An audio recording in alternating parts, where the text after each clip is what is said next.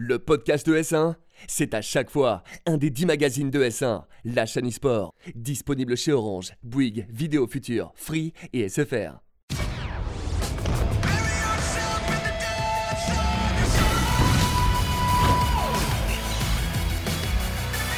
Bonjour à toutes et à tous, messieurs et bienvenue dans FRA, votre rendez-vous 100% FPS sur ES1. On est ravis de vous retrouver pour cette deuxième de la saison.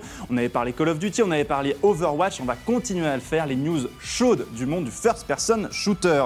Pour m'accompagner dans cette émission, je serai avec mon sidekick, bien évidemment. Adibou, comment ça va? Écoute, ça va super bien. On a bien bossé, des bonnes news, un gros dossier, un bel invité. Rive, on est au max. Un bel invité, tu as tout à fait raison parce qu'on va parler de Call of Duty aujourd'hui. Donc on a sorti de notre chapeau notre expert maison. Zyler, comment est-ce que tu vas? Bah écoute, ça va très bien. Et toi, Rivenzi, je suis très content d'être là. Eh ben écoute, on est ravis de t'avoir également parce qu'effectivement, on va parler de Call of Duty, mais vous allez voir ça tout de suite dans le sommaire. Au sommaire de notre émission, d'abord les news avec tout d'abord le mercato dans la sphère Counter-Strike Global Offensive. La France est bien peu tremblée puisqu'il va y avoir pas mal de changements eh bien, chez les rosters français. Ensuite, l'actu, on va continuer avec l'Overwatch League. On connaît désormais les deux prétendants pour la grande finale qui se déroulera à Philadelphie à la fin du mois de septembre. Et ensuite, on terminera ces news avec euh, l'actu Rainbow Six siège, avec cette scène française qui ne fait que s'agrandir. Ensuite, le dossier portera avec notre invité Zyler sur la Call of Duty League de 2020. Est-ce que Paris Eternal peut se glisser dans la peau des ténors pour cette nouvelle année? Voilà, on est parti donc pour ce nouvel épisode de Frag. Tout de suite, l'actu.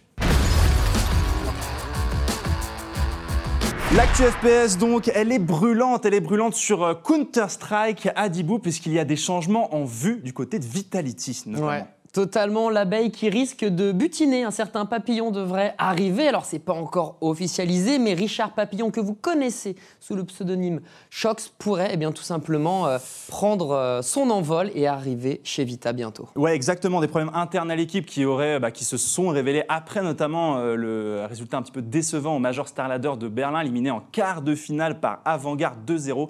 Assez dur la défaite des Français. Ensuite, très rapidement, suite à la victoire de Astralis, bien évidemment, on les félicite encore pour cette magnifique victoire, eh bien, la structure française n'a pas tardé à annoncer que NBK euh, serait bench de l'équipe et ils étaient donc à la recherche d'un nouveau, joueur. C'est très intéressant. Alors, apparemment, le, le nom de Kiyoshima aurait rapidement circulé et aurait été évoqué depuis plusieurs semaines, même en interne, mais pris de court par le mouvement de l'autre équipe française, G2, qui a décidé de mettre de côté Lucky et Shox, donc également, eh bien, Vitality aurait décidé de changer son fusil d'épaule, préférant euh, eh bien, le profil de Shox à celui de Kiyoshima. Le problème, c'est le prix, messieurs, puisque un Shox, eh bien, écoutez, ça a été en tout annoncé à un moment donné entre 700 000 et 400 000 dollars. On serait plus désormais sur du, euh, sur du 400 000. Ça reste d'ailleurs des montants qui sont énormes. Ouais, je pense que c'est une grande première euh, de ce qu'on voit en, en- en termes de grand public, 400 000 dollars. euh, En tout cas, sur Call of Duty, jamais vu. sur Call of Duty. Mais par contre, sur Call of Duty, on est quand même habitué à ce genre de changement récurrent entre ces joueurs qui jouent déjà ensemble et qui se remettent ça. ensemble. euh, Ouais, on, on avait, on a plein de changements. On a vu un gros changement euh, sur euh, Infinite Warfare, où justement il y avait Gunless qui s'était fait trade pour 100 000 dollars, et ça avait fait euh, polémique déjà à l'époque. Euh, de manière générale, c'est vrai que c'est une scène beaucoup moins restrictive, donc il y a des changements dans tous les sens, toutes les saisons, à la mi-saison, Ouais, après l'âne, avant l'âne même. De manière générale, je crois qu'ils ont déjà fait des choses ensemble. Je pense pas que ça soit une super bonne idée. Une fois que ça Ouais, marche pas une ça. fois, C'est toujours ça. Est-ce que c'est possible de mettre un petit peu de côté euh, les rancœurs d'antan? Parce que Shox et Apex ont déjà évolué ensemble, déjà les deux euh, s'étaient s'étaient séparés. En plus, on sait que ouais, c'est compliqué. En plus, Shox, il a cette nature de leader. Tout à fait. Là, NBK a été mis sur le côté puisque justement on avait ce sorte d'équipe à deux têtes avec NBK et Alex euh, de part et d'autre. Mhm. Et euh, est-ce qu'avec Shox ça va peut-être encore une fois arriver, dit quoi? Bah, le problème, c'est qu'il va falloir mettre tout ça de côté. hein. On a d'un côté bah, les G2 qui, euh, tu l'avais dit, mettent deux joueurs de côté. On a la chance d'avoir le jeu des chaises musicales qui a l'air de bien se mettre en place pour Shox. Donc, quelque part, c'est une sorte de seconde chance. Et à ce niveau-là, à ce montant-là, je pense que les gars, on ne peut pas jouer la carte de non, mais en fait, lui, je l'aime pas. Non. À un moment, tu mets tout ça de côté et on est dans le monde sportif. Donc, il faut mettre ses rancœurs de côté. Ouais, donc on va, on va voir en tout cas comment ça va se dérouler. En tout cas, il va y avoir une réponse assez rapidement, mais Choc semble vraiment être euh, eh bien, en tête de liste avec euh, un montant qui avoisinerait les 400 000 dollars. Euh, je pense qu'on vous en reparlera et que l'affaire sera réglée pour la prochaine euh, émission. On continue à Dibou et cette fois-ci, nous avons les deux prétendants pour la victoire finale à cette Overwatch League 2019. On aura donc les San Francisco Shock face au New York Excelsior, Ouais, c'était incroyable. hein, face les- au Vancouver Titans, excusez-moi. Exactement, les Vancouver Titans qui ont réussi à battre les New York Excelsior en finale du winner bracket, un 4-3 assez serré, mais une vraie domination sur les cartes de contrôle. En revanche, San Francisco, Rive, Zyler, c'était l'équipe en mode mais qu'est-ce que tu fais en loser bracket aussi vite Euh, Ils ont tout simplement clean, ils n'ont fait que gagner 4-0 Rive. Ouais, 4-0, ils sont actuellement en 7-0 en map dans le loser bracket, donc on se demande mais qu'est-ce que vous faisiez là en fait? Donc c'était vraiment très étonnant. Et c'est vrai que ben, l'a dit, j'ai envie de dire, c'est logique de retrouver Vancouver et, et San Francisco Shock. Si on avait Ouais. mis deux équipes sur le papier au début des playoffs, on aurait mis ces deux équipes-là. Ouais, totalement. Vancouver, qui était l'ancienne équipe Runaway, qui l'a surperformé tout au long de la saison régulière jusqu'en winner bracket. Et San Francisco, c'était l'erreur de parcours face à Atlanta, mais qui a montré sa domination. Et contrairement à ce qu'on peut penser aussi de New York Excelsior, qui est peut-être l'absent, le grand absent de cette finale, Finalement, troisième, je pense que par rapport à la saison qu'ils ont effectuée et surtout les adversaires finaux qui étaient San Francisco et Vancouver, on est à sa place. Donc on pourra retirer le célébrissime New York Excelsior choke. Là, pour le coup, troisième, je pense que c'est euh, totalement mérité. Je pense pas qu'on pouvait voir au-dessus euh, pour cette grande finale. Ah, c'était compliqué. C'est vrai qu'on avait quand même une équipe de, de Sinatra qui était tellement au-dessus, c'était tellement fort. On avait un Rascal qui était euh, en forme magistrale. Mm. On fait rentrer Flower dans cette finale loser au dernier moment. C'était pas la meilleure idée, mais comme tu le dis, au moins on a un petit peu vaincu cette malédiction du côté de New York. On arrive enfin à faire des playoffs dignes de ce nom pour euh, cette structure. Maintenant, on va essayer de se projeter un petit peu. Vancouver, San Francisco, pour toi, à l'heure actuelle, avant que cette finale ne commence, qui tient la corde pour aller remporter le titre? Alors si, ton- si on, regarde juste les matchs qui ont été effectués face à New York Excelsior, parce que ça a été le punching ball finalement à la faute de En fait, ils sont Vancouver. perdus deux fois d'affilée. ouais. C'est ça, et Terrible. San Francisco. On mettrait quand même San Francisco vainqueur. Ah, et sachant qu'ils vont avoir des euh, avantages pour cette grande finale, comme ils sont placés par le loser bracket, on le rappelle. Oui, mais quand tu réussis à clean tes équipes à chaque fois 4-0 en jouant des compositions différentes et en maîtrisant la méta actuelle à base de Faucheur et de Doomfist, je me dis que ça va bien se passer pour eux. Donc je mettrai quand même ma piécette et euh, mes 400 000 dollars à la manière de Shox sur Dessus les San Francisco Shox. Écoute, je te suis, je note, je le mets. 400 000. C'est noté. Merci, Parfait. Merci beaucoup, euh, merci beaucoup Adibou. Donc euh, voilà pour l'actualité euh, au Overwatch. Alors on vous tiendra bien évidemment au courant euh, des, des résultats aussi de cette grande finale qui se passera à Philadelphie. Oui, au Wells Fargo Center, l'antre des Sixers en NBA. Bien sûr, donc ça va être un événement énorme. Ensuite, on continue et on va terminer nos news avec Rainbow Six siège, la scène française, Adibou. Ouais, là c'est une, une grosse news pour le coup, puisque en France, Rainbow Six est en train de s'étendre. On avait déjà là cette saison 1, la euh, R6 French League. Eh bien, on a sa petite sœur, la Ligue 2, qui arrive, la R6 French Challenger, qui, non pas comme Overwatch, qui s'inspire du modèle américain, là, Rainbow Six s'inspire du modèle français, puisque on va pouvoir avoir les deux derniers de la Ligue 1 qui vont affronter les deux premiers de la Ligue 2 et avoir un jeu des chaises musicales à Ah, ce ça, niveau-là. Ouais. Donc ça c'est cool parce que ça nous rappelle finalement nos sports, euh, on va dire occidentaux traditionnels, comme je disais, comme le, football. Mais c'est pas tout. On va avoir aussi, comme vous pouvez le voir, la Six Student Trophy qui, elle, eh bien, va cibler les étudiants. Et enfin, la Six Open Cup pour, pourquoi pas, euh, trouver les futures pépites, le vivier de talent de Rainbow Six en France. Et encore une fois, on a vu qu'il allait avoir pas mal de finales lors de la Paris Games Week. Moi, ça fait vraiment plaisir en vrai, euh, Zyler, parce que c'est vrai que sur Code, on avait eu aussi des scènes françaises, mais ça n'avait jamais été autant développé que ça. Quoi. Ouais, Moi, j'ai beaucoup de respect pour la scène euh, Rainbow Six euh, qui se développe extrêmement bien depuis super quelques années. euh, Moi, ouais. j'ai pas mal d'amis qui, qui sont dedans. Et euh, c'est clair qu'entre la scène pro, la scène amateur et même la scène grand public qui suit euh, vivement euh, tout ce qui est e-sport, je pense qu'il se développe très très bien. Bah, franchement, c'est super intéressant. En tout cas, on va suivre ça avec grande attention. Donc, euh, la scène française, bien évidemment, qui, permet, qui va permettre peut-être enfin à la France de revenir très très bien dans les grandes compétitions, peut-être avec un roster full français. Donc, euh, on verra ça euh, très bientôt, bien sûr. Euh, bah voilà pour les news. Merci à Dibou de nous avoir parlé de cette euh, scène Rainbow Six. On va donc passer avec notre invité sur le dossier de la semaine. Le dossier de la semaine, donc, il s'agit de la Call of Duty League. La bêta de Call of Duty Modern Warfare est sortie, donc forcément, les émules commencent à grandir autour forcément de la filière e-sport de Call of Duty. On vous le disait dans l'émission précédente, Call of Duty va mettre en place une ligue un petit peu comme il existe actuellement sur Overwatch, avec des franchises qui sont rattachées à des villes, une ligue qui sera fermée. Donc, contrairement justement, on le disait à Rainbow Six, pas de, possibilité de descendre ou de monter dans celle-ci. C'était également le cas euh, sur Call of Duty euh, Black Ops 4. Maintenant, voilà, il y a quand même beaucoup de changements. Zyler, Call of Duty euh, League, ça veut dire que, eh bien, il y a un rename des équipes, donc elles vont changer de nom pour cette nouvelle année. Les rosters vont être complètement bouleversés. Est-ce que c'est un changement qui était nécessaire? Je pense que c'est un changement qui va faire du bien. Parce que c'est clair que la scène euh, Call of Duty de base, elle se repose depuis euh, des dizaines d'années sur, sur les mêmes choses. Et, euh, et ça a apporté beaucoup plus de structuration euh, au niveau des équipes, pour les joueurs, pour le staff aussi, parce que, qu'on se le dise, le- le- les équipes à l'heure actuelle ne sont pas vraiment bien staffées. Oui, ça c'est sûr. Euh, donc euh, ça va faire du bien, euh, notamment euh, je pense à, à l'affaire euh, Denial qui a eu l'année dernière euh, pour On les joueurs français. Denial, donc ces joueurs français qui étaient en CWL, donc dans la ligue Call of Duty sur Black Ops 4, et qui n'avaient du coup pas été payés par l'organisation. C'est quasiment improbable de voir sur un jeu comme Call of Duty ce genre de choses arriver encore euh, en 2019. Quoi. Voilà, c'est ça. Et avec ce système de franchise, ça sécurise un peu tous ces joueurs, toutes ces places euh, euh, dans le futur. Et pour moi, c'est une, belle chose. Après, évidemment, il y a, il y a- il y a- il y a quelques points négatifs. Comme tu as dit, ça va être l'abandon de certains gros noms euh, de la scène, comme, comme je dis, par exemple Optic, Comme André Thieves aussi. André euh, qui, a, qui a annoncé ne pas, ne pas investir là-dessus. Euh, mais on va voir ce que ça donne. En- C'est encore en pleine phase de construction là pour le moment. Euh, J'ai vu que ça bougeait beaucoup ces dernières semaines pour voir à peu Ouais, près quels joueurs partaient dans quelle franchise. Et je pense qu'on en saura un peu plus au milieu de l'année. Euh, je- on va leur laisser débuter du coup comme prévu en janvier avec le début de la ligue et des Open Events.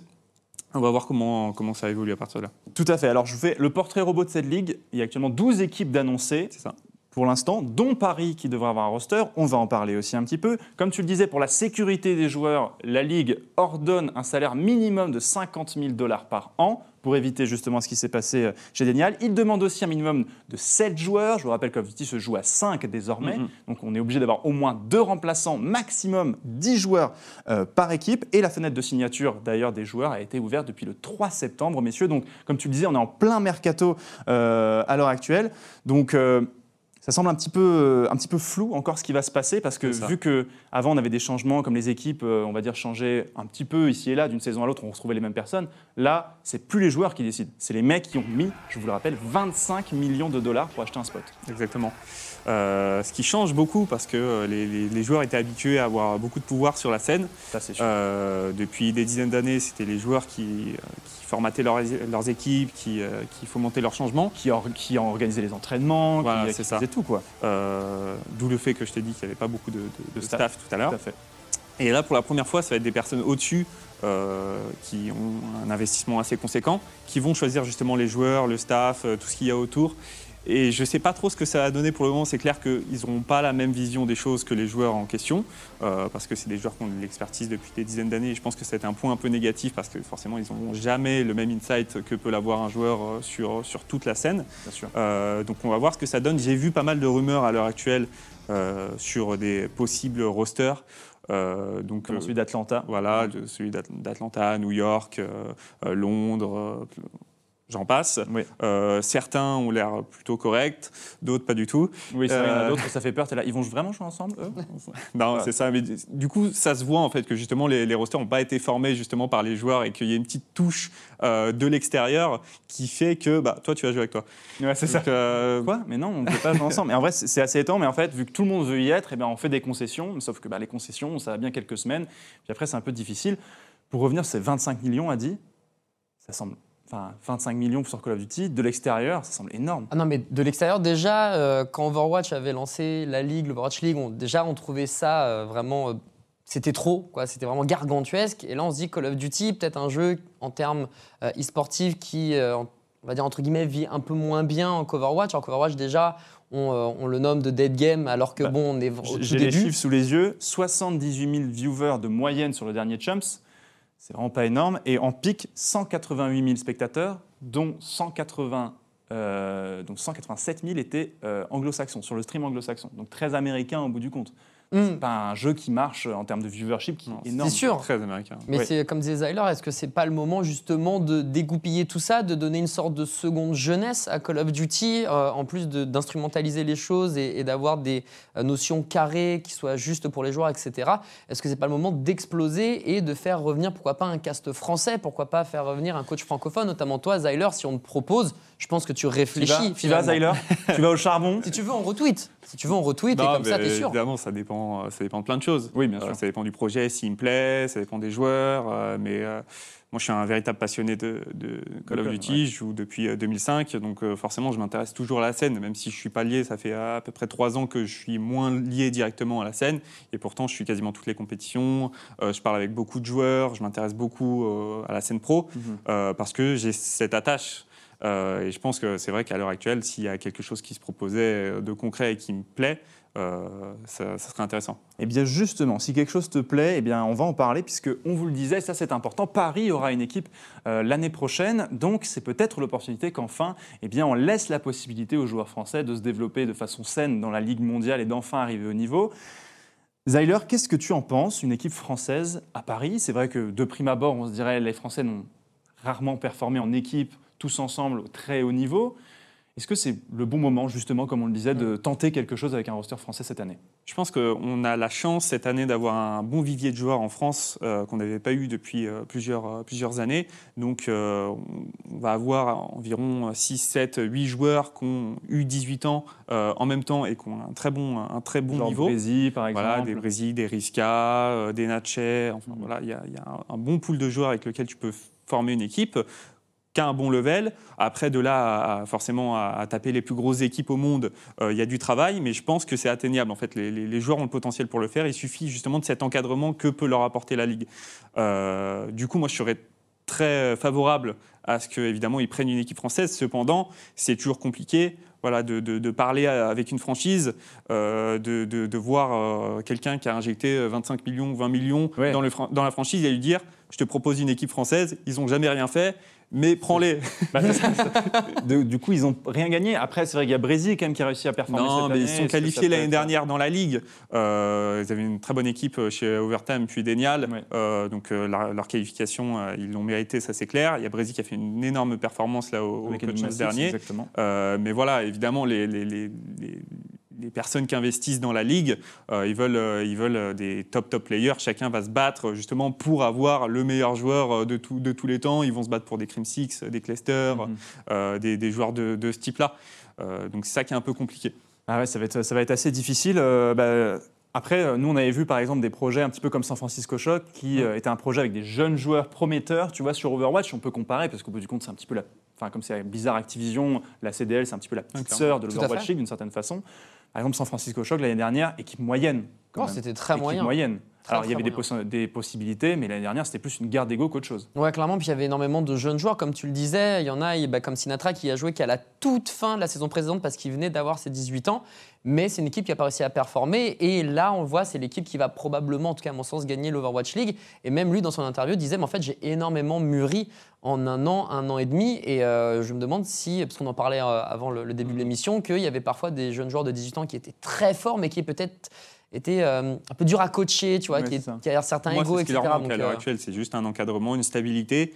Euh, la Ligue, ça serait le cadre parfait euh, pour, pour leur apporter ça. Et je pense qu'ils ont le t'as potentiel pas pour la évoluer. pression d'une descente, en fait, c'est ça aussi. Voilà, tu n'as pas, Ouais. t'as pas la pression, tu es sécurisé financièrement, euh, tu te sens encadré, en- entre guillemets, tu as des personnes qui sont là pour toi, pour t'aider. Donc euh, je pense que c'est ce qui leur manquait avant en fait. Ouais. Donc euh, clairement, euh, si, ça serait un beau projet. Si toi, tu devais euh, là euh, prendre. euh, là, il faut 7 joueurs dans une équipe, pour la Ligue. Qui, est-ce- qui tu prendrais comme 3, trois joueurs que tu prendrais directement? Moi, en fait, tu m'as séduit avec ton projet français, c'est bon. Ah, c'est des Français Ok, donc c'est des Français. Donc il y a Rivenzi, Adibou, Zyler, c'est ça C'est ça, on des Français, mais est-ce que ce serait bien peut-être, je sais pas, euh, peut-être des Français, mais est-ce que ce serait pas bien d'agrémenter peut-être avec des Anglais pour amener un petit peu d'expérience aussi? Est-ce que full français c'est vraiment bien, tu penses? Ou peut-être dans l'encadrement justement avoir des internationaux? Je pense que dans l'idéal, ça serait avoir une équipe euh, full française. Donc avec les piliers qu'on a évoqués tout à l'heure, je pense euh, Brésil et Risca qui sont euh, clairement au-dessus en France. Euh, potentiellement euh, un Natchez ou un Hydra quand il aura 18 ans. Qui aura 18 ans en fé- février, Hydra d'ailleurs. Mm. Et, euh, et à partir de là, je pense qu'il y a une bonne base. En fait, ton idée d'agrémenter avec des joueurs internationaux est bien. Après, c'est vachement du cas par cas. Oui. Donc, il y, y a des joueurs UK qui pourraient fit dans des compositions comme ça à réfléchir. À réfléchir. Donc, à réfléchir. En tout cas, pourquoi pas un projet français euh, pour Paris euh, l'année prochaine. Je vais rapidement revenir. On le disait, il y avait beaucoup de, de trades qui sont en train de se faire euh, actuellement. Et il y en a un qui, moi, attire tout particulièrement mon attention. Et pour les aficionados de Call of Duty, c'est le départ de Scum, forcément, de Optic, puisque Optic, je vous le rappelle, a été racheté par Immortal. Et donc, les joueurs, pour la plupart, sont free agents, même tous de leur, de leur structure. Et on parlerait de, de Scum, donc le roi, bien évidemment, chez, chez Envious, donc dans l'équipe de Dallas. Ce serait incroyable de voir, euh, après ces années de rivalité, de voir Scump arriver chez euh, ce qui est devenu Envious. Ce serait euh, énorme. Ce serait, ce serait marrant de voir les choses tourner comme ça. Mais j'ai entendu ouais, parler de ces rumeurs, comme quoi il resterait potentiellement avec deux de ses anciens mates, euh, qui Ah. sont euh, Dashi et TJ Ali. Donc les deux Euh, plus jeunes, du coup. Donc les deux plus jeunes de l'année dernière qui, ont- qui sont très très forts. Il n'y a, a- aucun souci là-dessus. C'est des monstres. Et potentiellement avec Formal aussi. Euh, Ah. là-bas. Et du coup, il y aurait eu tout un petit drama sur le fait qu'apparemment Formal ne voulait pas rejouer avec euh, Crim Six et que du coup Crim Six se, ferait éjecter du roster euh, Oh là là. comme ça. Donc, Ça bon, recommence, ça recommence. donc voilà, c'est, euh, rien n'est sûr, c'est des petites rumeurs par-ci par-là, mais, euh, mais c'est ce que j'ai entendu. Eh bien, écoute, on a hâte de suivre ça. Est-ce que Scump va arriver à Dallas? En tout cas, ça va être les, euh, les semaines à venir qui nous le diront. Comme tu le disais, on risque d'avoir des informations d'ici les semaines à venir. Normalement, ça va les se débloquer. Les choses commencent à bouger depuis euh, à peu près 2-3 semaines. Euh, donc les, co- les compositions commencent à se fixer, euh, les joueurs parlent beaucoup entre eux. Euh, je pense que d'ici 2-3 semaines, la plupart des rosters seront calés. Eh bien, écoute, parfait. Les rosters seront calés et on vous tiendra bien évidemment au courant. On vous fera dévoiler via Call of Duty. Mais c'était bien de pouvoir poser les bases. Comme ça, vous avez toutes les informations, toutes les armes en main pour comprendre cette Call of Duty League l'année prochaine. Rapidement, on va terminer avec toi. Mon bon, euh, mon bon Zyler. Eh ben. J'ai concocté une petite interview parce que voilà, on, on t'a demandé ton avis d'expert. Maintenant, on sait que voilà, sur Call of Duty, tu as une, une carrière incroyable, désormais d'éternel deuxième quand même aussi. Pendant longtemps, et après j'ai gagné beaucoup de choses quand même. On en Ah, parle un peu moins. le rappeler. On en parle un peu moins, mais. euh, C'est vrai, c'est vrai. Mais éternel deuxième. Mais voilà, tu, comme tu le disais, tu as un amour euh, toujours inconditionnel pour Call of Duty. Mais je vais te demander d'imaginer une vie sans Call of Duty. Ok. Ça va? On est parti. Petite question pour notre invité. Alors, si Call of, si Call of Duty n'avait pas existé, tu aurais joué à quoi plus jeune? En jeu e-sport? En jeu normal. En- Si je m'étais mis à fond dans la compétition, alors qu'il n'y aurait pas eu Call of Duty, j'aurais joué soit à CS, soit à StarCraft 2. Donc, si Code n'avait pas existé, tu aurais été pro sur. StarCraft 2, je pense. J'aurais pas été pro, mais j'aurais tenté. j'aurais tenté, c'est sûr. Si tu as- s'il n'y avait pas e-code, tu aurais pu. J'aurais pu faire des meilleures études. Et- à commencer par là. Ah, déjà. C'est pas mal, j'ai fait bac plus 3, mais j'aurais peut-être pu faire mieux, je pense. Pu faire mieux. Si Code n'avait pas existé, tu n'aurais pas pu. Ah, ah, ça c'est dur comme question. Ah, ça c'est dur. Non, ça m'a beaucoup fait travailler euh, sur, sur, euh, sur mon mental, sur euh, plein de choses, euh, plein de qualités que j'ai réussi à développer, travail d'équipe, euh, euh, la reconnaissance de plein de choses. Donc, euh, donc c'est clairement quelque chose qui m'a apporté euh, beaucoup. Si Code n'avait pas existé, tu n'aurais pas rencontré. Bah, Rivenzi, Rivenzi. alors, pas Rivendi, mais euh, Sympa, sympa. Sympa, le type. Sympa, le gars, il est invité, il est bien, et il nous dit non. non, non, j'ai rencontré plein de, plein de belles personnes euh, via la compétition et des, des- des personnes que je connais maintenant depuis 10-12 ans et avec qui je parle encore quotidiennement. Si, tu, si Code n'avait pas existé, tu serais devenu? Ça, c'est dur. Pompier, euh, policier, chirurgien. Ouais, je pense. euh, non, non, je pense que j'aurais fait un, un travail euh, classique euh, dans le marketing ou dans la technologie, je pense. Si Code n'avait pas existé, tu aurais cassé moins de. J'ai pas, j'ai pas cassé beaucoup de choses. Mais non. Mo- Non, non, euh, ouais. Petit bonhomme, pas à nous. hein. Pas nous. On connaît, hein. non, non, j'ai dû casser quelques manettes comme ça, euh, mais tranquille. Tu es resté très calme. non, c'est vrai en plus. En vrai, tu es resté, t'es resté Je très suis calme. plutôt calme. Et euh, si Code n'avait pas existé, j'aurais sûrement moins. J'aurais moins de followers déjà. Ah oui Oh mais oui, celle-là c'est un classique. Bravo. C'est un classique. Bah écoute, on la garde. Celle-là, on la garde. Vous connaissez déjà, vous connaissiez Zyler, vous le connaissez sûrement encore un petit peu plus euh, aujourd'hui. Bah écoutez, merci beaucoup, messieurs. Ça, il va être temps pour nous eh bien, de rendre euh, l'antenne pour cette deuxième de Frax. Encore une fois, elle est très très vite. Trop vite. Le temps passe trop vite en de bonne compagnie. Exactement. Merci beaucoup, Zyler, de nous avoir éclairé Merci de tes vous. précieux conseils eh bien, pour nous parler de la Call of Duty League. Ça va être très chouette. On espère. Est-ce que, avec si un projet intéressant, est-ce que tu pourrais replonger dans Code? Je pense, oui. Ouh, l'appel est Oh, lancé, messieurs, hein. dames. N'hésitez pas à l'appeler est lancé sur ES1, vous l'avez entendu ici en premier. Merci beaucoup, Adibon. On se retrouve pour une prochaine émission bientôt. À très vite, Rivenzi. On se retrouve donc bientôt pour un nouveau frag, votre actu 100% FPS. Et d'ici là, prenez soin de vous et à bientôt.